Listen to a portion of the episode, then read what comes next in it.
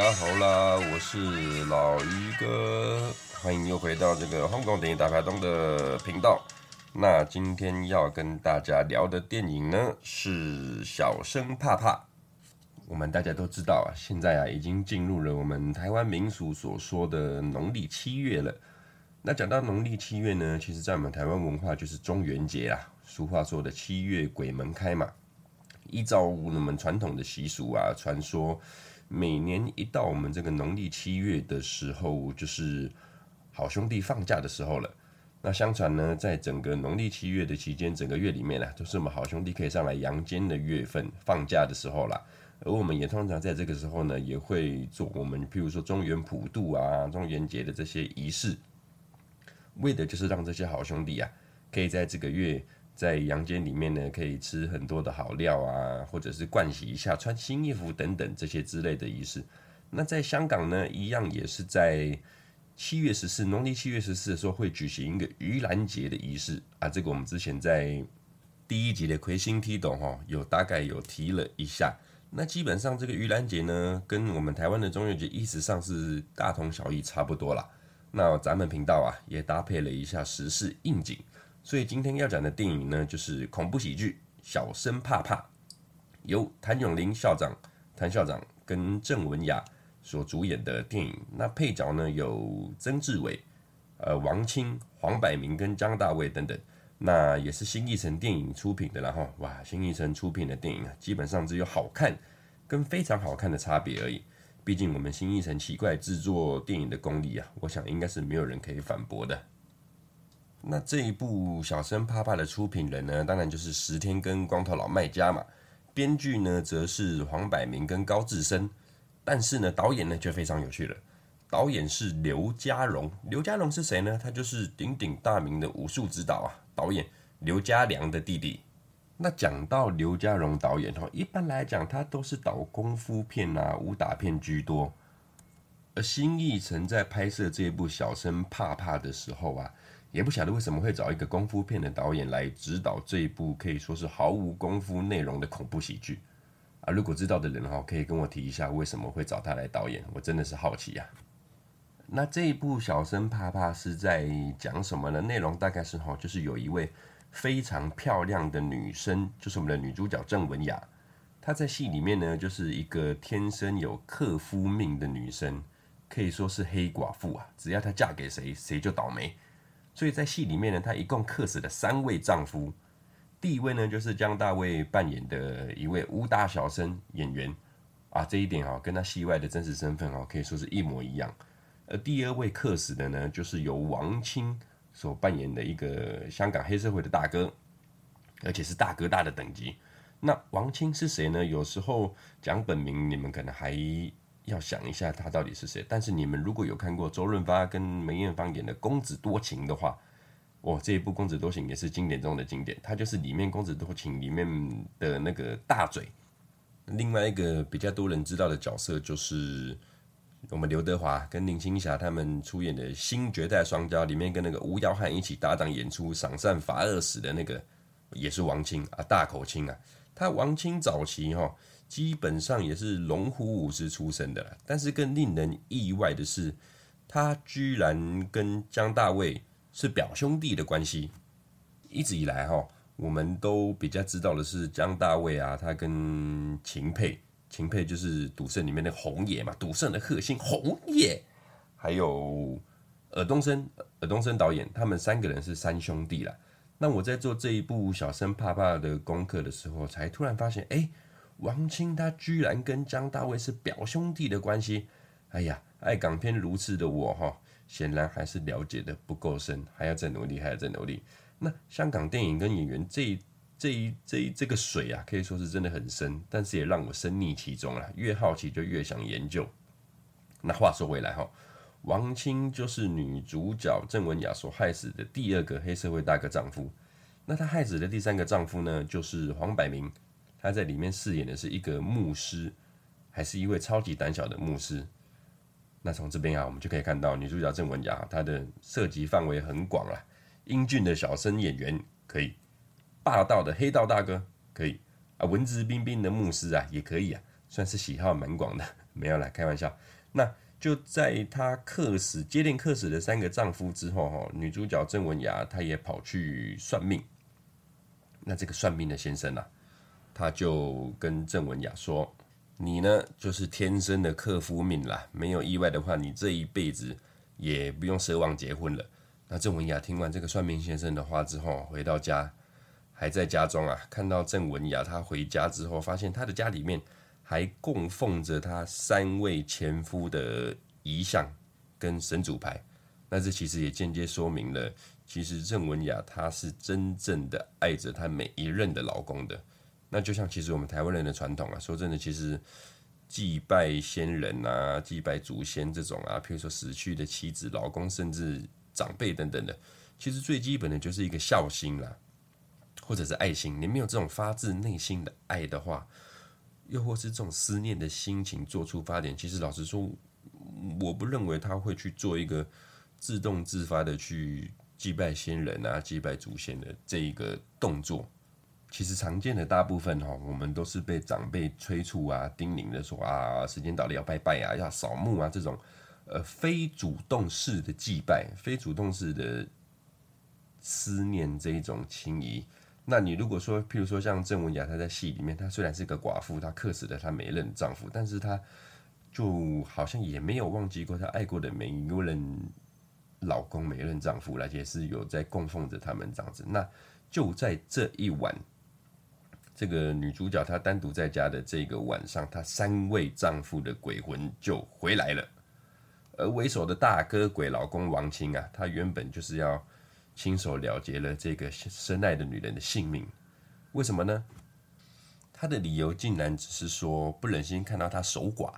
想杀了她，好让她也可以下来我们这个鬼的世界跟他们。一起生活啦。那这个时候呢，这个牧师鬼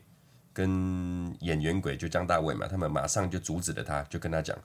你现在如果杀死了这个女生，那我们三个的灵魂，我们三个神主牌啊，到时候就没有人供奉了。我们以后连元宝蜡烛都没有得吃啊，就变成孤魂野鬼了。我跟你讲，而且我们留给他的这么多的遗产，这么多的钱，到时候如果死了，也会被政府充公，因为就他们也没有后代，也没有子嗣可以。继承嘛，这个在我们台湾来讲叫做兜绑啦，兜绑，兜绑的意思呢，所以他们宁愿就是说，不管怎么样，也要让这个女生继续留着他们的财产，留着他们的房子，这样他们三个的神主牌才有地方可以放嘛。所以这个老大鬼哈，王清就觉得说，诶，其实他们两个讲的这个概念相当的有道理，所以他们就决定哈，要让这个老婆在阳世间长命百岁。保佑他活得越久越好，而且还要他非常快乐的生活，过得越来越好。所以他们就决定说要帮他找一位新的老公，一个新的男朋友，让他可以快乐的生活，正常的生活啦。那换句话来说哈，就是他们要帮自己戴一顶绿帽。那起初当然这个老大鬼还不愿意嘛。那最后他想了想，其实如果说我们真的深爱的这个女人的话，我们就要替她着想。让她过真正幸福美满的日子，才是我们真正对她爱的表现了。所以他们三个人就决定要帮他找一个对象来撮合撮合。然后镜头呢就带到我们男主角出现，男主角呢就是谭咏麟谭校长，还有他的好朋友曾志伟。那他们在戏里面的工作呢，就是在一个深夜的广播电台啦，广播电台里面做节目，就像我们做 podcast 一样。他们做的节目呢，专门是讲鬼故事的节目。那就由谭咏麟作为主讲人，然后曾志伟是做幕后的现场配乐的配乐手了。那无奈当日哈录制节目的时候，不晓得为什么曾志伟他就一直在出包，一直出包这样子。可是，在出包的同时呢，谭咏麟他也是见招拆招，让节目好好的进行进行下去的。因为他们是做 live 的，不像我们这种是做录制的，还可以剪接，可以挽救。他们这种 live 的话，其实没有挽救的余地。谭咏麟也是慢慢的把他尽量的救回来了。但是这一集的节目也是做的乱七八糟，所以他们两个就被经理抓去拉正了，去干掉了一顿这样子。然后他们两个下班之后啊，曾志伟就跟谭咏麟说：“哎呀，你别担心啦，别担心啦，我再帮你想一些灵感，我们再多一些新的剧情的创作，有新的灵感，我们这个鬼故事的节目就可以继续下去，你不用担心。”然后呢，因为这三个鬼，刚才讲到那三个鬼老公啊，他们在死之后没有特别的兴趣跟嗜好。比较热衷的哈，就是听他们的这个鬼故事的广播电台，所以他们三个就突发奇想，就决定去找谭咏麟来当做他们这个老婆郑文雅的新对象。然后江大卫跟黄百鸣两个鬼老公就找到了他们两个，然后运用了他们鬼的那种法力，他们鬼的魔力设局，让谭咏麟在因缘际会的之下跑到女主角郑文雅的家里面。啊，那这时候哈，谭咏麟还以为这个是曾志伟设计出来的一个桥段呢，想要让他找一点灵感，找点鬼故事这样子。于是谭咏麟他就顺水推舟，顺势的就。进去了这个女主角郑文雅的家里面嘛，那到她家之后，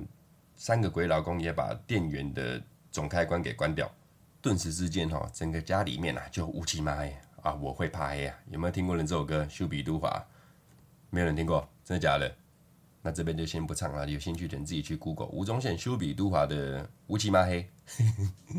那这个时候，女主角郑文雅以为谭咏麟是贼呀、要来闯空门的贼。而谭咏麟这一边呢，则以为是郑文呃，不，曾志伟啊，假扮女生要来骗谭咏麟，于是两个人呢就误打误撞撞在一面之后呢，郑文雅就情急之下用球棒把谭咏麟给打晕了。那他把谭咏麟打晕了之后，一直等到天亮，谭咏麟醒来之后才发现郑文雅哈，他一直跟他道歉说，昨天以为他是一个贼呀。后来才发现，原来谭咏麟是一个暗恋他的对象，想要制造跟他见面的机会才来家里。可是谭咏麟心里面就想啊，为什么他会这么讲呢？原来是在谭咏麟晕倒之后啊，他的郑文雅三个鬼老公啊，暗中哈帮谭咏麟写了一封情书，制造一个他很喜欢女主角的假象。但咱们有一说一啊，因为女主角郑文雅本来就长得非常的漂亮。所以谭咏麟哈也是顺水推舟，虽然搞不懂为什么没有这些情书的出现，但是他也是无意间突然发现了，哇，干这女生真的漂亮。正常的男生呢、就是说上就上了。于是谭咏麟呢，他也对郑文雅开始展开了非常热烈的追求。而追求的过程中，其实不妨有一些好笑的镜头跟画面啦，因为呃，谭咏麟有一点是那种直男的感觉，他不太会约会，不太会讲话，不太会制造这种浪漫的气氛嘛。就比如说，他们有一幕去舞厅 disco 去跳舞啊，那因为谭咏麟的舞风跳舞啊，真的是太烂了，跟他现实生活真的不能比，好吧？现实生活啊，谭咏麟爱情陷阱，醉汉奸，醉汉奸，醉汉奸，凭我一生，这个跟他的戏里面的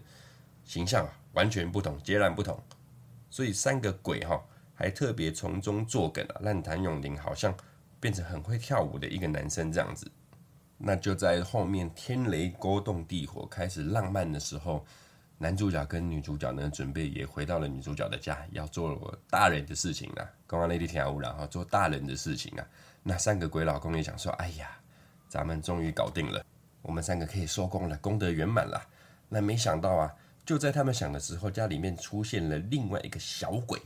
哎，这个小鬼呢，他就带着。来自地狱的判官呢、啊，鬼判官出来，小鬼就跟鬼判官讲啊，他已经查清楚，查清楚了，这个女生啊是一个超级黑寡妇，只要哪个男生跟她搞上啊，一定会死。所以那个小鬼呢，他就在等着谭咏麟跟郑文雅准备要做大人的事情的时候，等他死掉之后，他就去接着谭咏麟的命去投胎。而这个鬼判官呢，他也跟这个小鬼讲啊。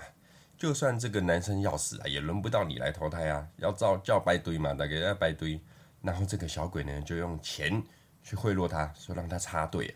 那这个举动哦，也被在旁边的三个鬼老公看在眼里，所以他们也决定，那在这个晚上，我们暂时还不能让谭咏麟死掉，也就意思就是说，不要让他们行房了，不要让他们做大人的事情。然后他们就千方百计的不让他们两个在这个晚上去做出。大人的连结，而这段剧情的走向哦也非常有趣。你会看到女主角，她就一直在诱惑男主角。那身为一个正常男人哦，谭咏麟当然不可能为了提枪上马，当然就要上战场，想办法要脱衣服上了。那三个鬼呢，就无所不用其极的不让他们两个在这个晚上上床。哇，这一段真的非常好笑，你们到时候自己去看，真的是非常非常的好笑。而之后呢？过了安全的过了这个晚上之后，谭咏麟也在之后决定把他的好朋友曾志伟介绍给他这个亲爱的女朋友认识。那就在见面的那个晚上那个当下，哇，曾志伟看到这个女生就发了狂了，说哇，这女的真他妈正，非常的漂亮，甚至他直接还跟谭咏麟讲，你如果不要，我可是要上了。由此可见哦，这个郑文雅的确是非常的漂亮。那当然呢，曾志伟的出现哦，也让三个鬼老公啊觉得哇，这个人真的是一个超级电灯泡啊，于是打算就要整他。而这一段鬼整人的桥段哈，我觉得是非常的精彩，相当精彩。你可以看到那个演技的细腻啊，就就说基本上每次啊，我看到类似这种呃香港电影的剧情这种情节啦，就比如说一个鬼看不到的鬼啊，要去对一个人去整蛊他，或者是说去释放一些讯息给这个人的桥段啊，然后你。就会看到这种，譬如说饰饰演人的这个演员，他在一个镜头里面必须他要去很自然的演出，说我看不到你，但是我感觉到我被你整的这种感觉。但是在我们观众的眼里，就是说我们看得到这个人嘛，跟扮演这个鬼的角色，我们第三方是看得到的。但是他作为这个人的演员，他就必须要很自然的演出，不管说这个鬼在我面前做了什么动作，我都要演出看不到你。然后很自然的被你整的这种概念，那这这一个小生怕怕曾志伟在这个镜头里面哈，就做的说特别优秀啦。那当然不是说曾志伟在这个部分很出色，而是说应该是说每一位很厉害的演员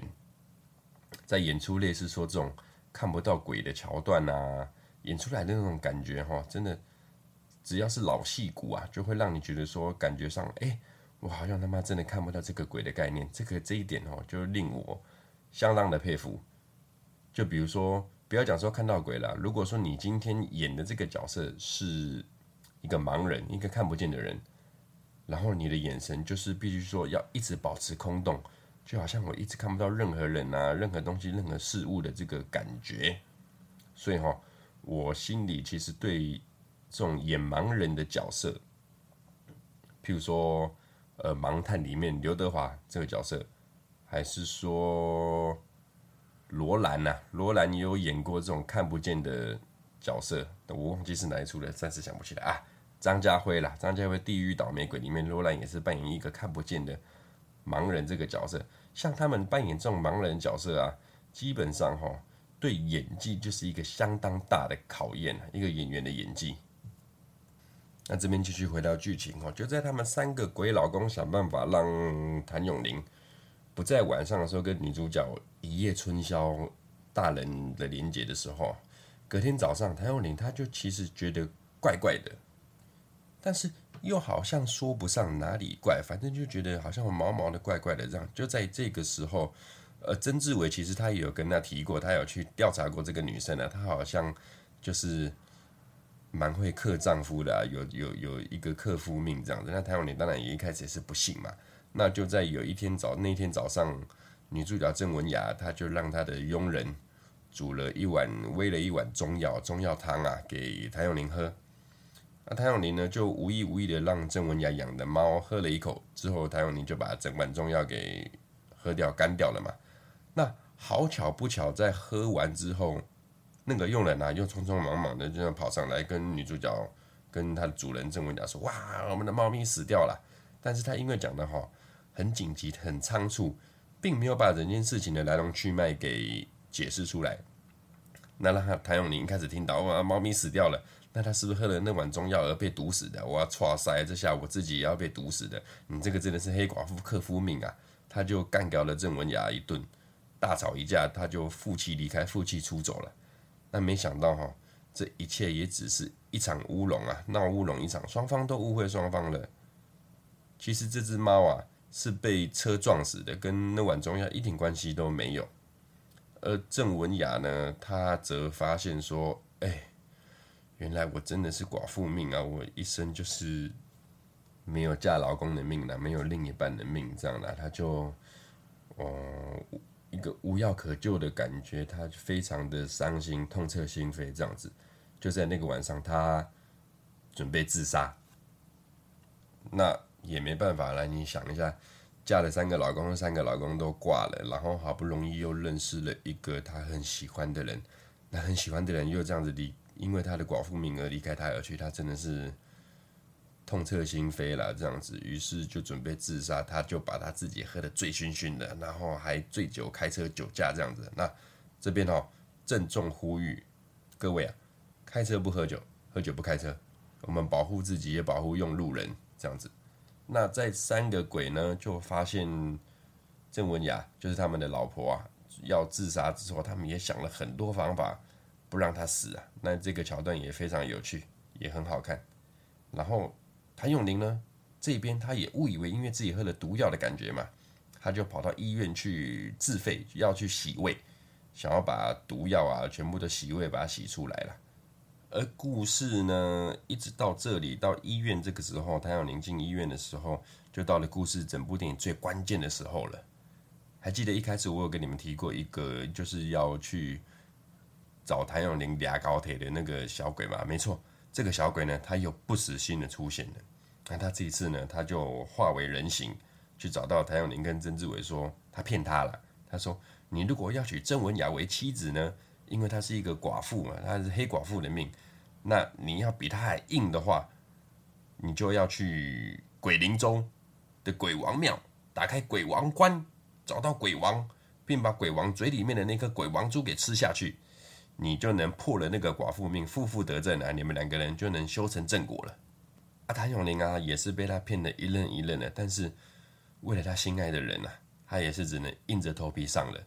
那没想到这个诡计哦，这个小鬼的诡计，就在曾志伟啊，他也跟他三个鬼老公提了之后呢，才发现原来这个是那个小鬼的诡计啊。因为隔天呢，就是七月十四，鬼门开，鬼门开是所有鬼的国定假期，在这一天呢，所有鬼都会出来，所以谭咏麟去鬼王庙的这一招啊，绝对是肉包子打狗啊，有去无回。但是呢，因为要天亮的关系，鬼不能现身，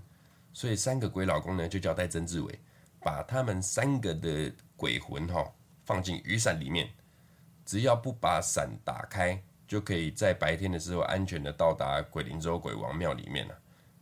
那讲到这个鬼魂寄宿在雨伞里面哈，其实，在我们台湾的习俗当中哈，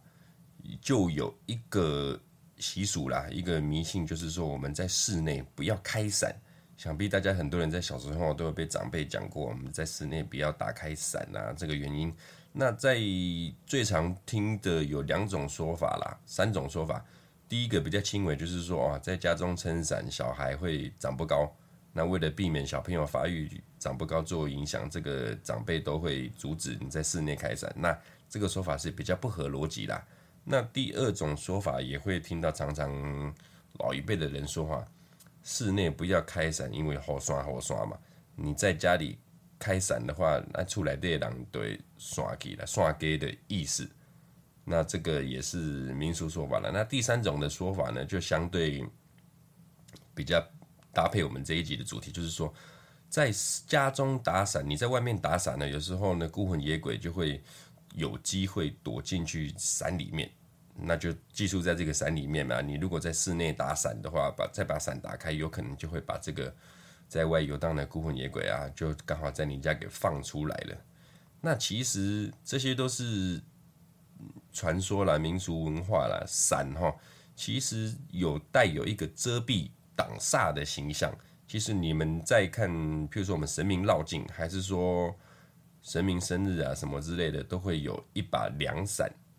就是说帮神明挡太阳啊，是一种身份的这样象征啊。其实这个时候。在古代，我们譬如说皇帝啊、帝王出巡的时候，也是帮帝王给打伞的这种概念演变而来的。那另外还有一说，就是说，譬如说我们台湾的传统结婚啊，婚礼当中，新娘在出嫁的时候，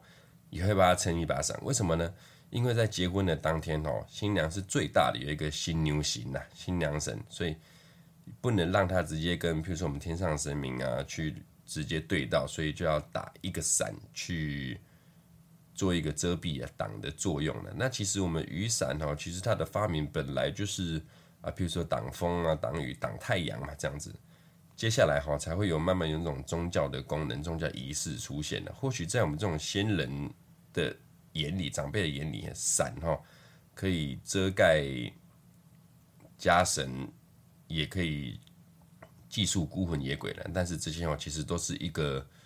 传说了，大家我们就宁可信其有，不可信其无了，这样子。那其实雨伞祭祀灵魂的这一种桥段，祭祀鬼魂的这种桥段呢，其实我们在香港很多的鬼片啊，还是说僵尸片啊，也有类似这种开伞啊、收鬼的桥段。那整部片的最高潮，小生怕怕整部整部片的最高潮啊，就是在前面铺陈了这么久的线索，铺陈了这么久的剧情啊，终于就是要到。鬼灵州嘛，去鬼岛去决战凯多跟大妈的时刻的鬼岛。啊，不不不不不是不是，是要到鬼岛去跟着桃太郎去打鬼。啊，不不不不不也不是不是不是，正经一点，麦脑，是要到鬼王庙去找到鬼王拿鬼王珠的时候，谭咏麟嘛，这个时候，那就在谭咏麟跟曾志伟到了鬼岛去，就是众鬼云集的这个片段，他们。遇到鬼的这个片段，就是本片的最最最高潮，高潮迭起再高潮，高潮迭起的剧情，我这边就不去剧透了，因为后面这一段真的是非常非常的精彩，留给各位看官哈，你们自己到时候去有机会来去品尝，或者是回忆，有看过有看过的人就回忆一下啦。后面这一段哈，真的非常的精彩，